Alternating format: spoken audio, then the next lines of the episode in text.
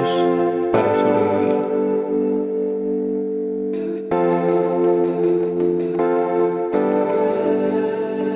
Cuando estoy teniendo una conversación monótona con alguien, siempre tengo una pregunta bajo la manga que cambie esa monotonía que estamos teniendo, eh, aburrida, un tanto aburrida, a algo más interesante.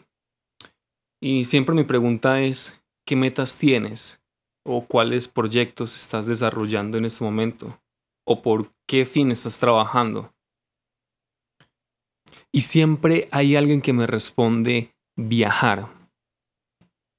Y acompañado de la respuesta, esa persona siempre me cuenta qué lugares le gustaría ir, qué comida le gustaría probar, qué culturas conocer, qué espacios visitar.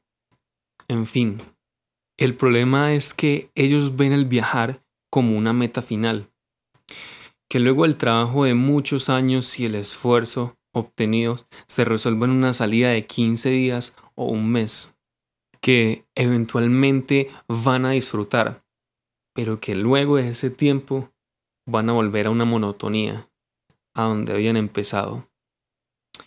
Viajar es un lujo, y conocer otras culturas, espacios, estaciones, comida, idiomas, etc. Pero es un objetivo que tiene muy corta duración, como lo había mencionado.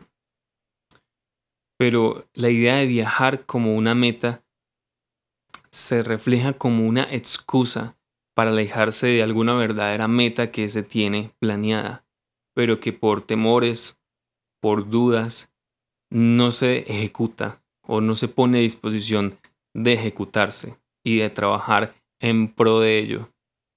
Y como meta más realizable, encuentran el viajar como un objetivo más fácil de cumplir. ¿Por qué no hay un sueño concreto? Esa es la pregunta ideal si se tiene la idea de viajar como meta. Porque en realidad todos los sueños pueden implicar viajar en algún momento, algunos con más frecuencia que otros. Pero al fin y al cabo, viajar hace parte del itinerario de un gran sueño. Quizás el viajar se sienta como una manera de escapar de la realidad, del entorno donde estoy viviendo, de mi familia, de mi entorno o comunidad.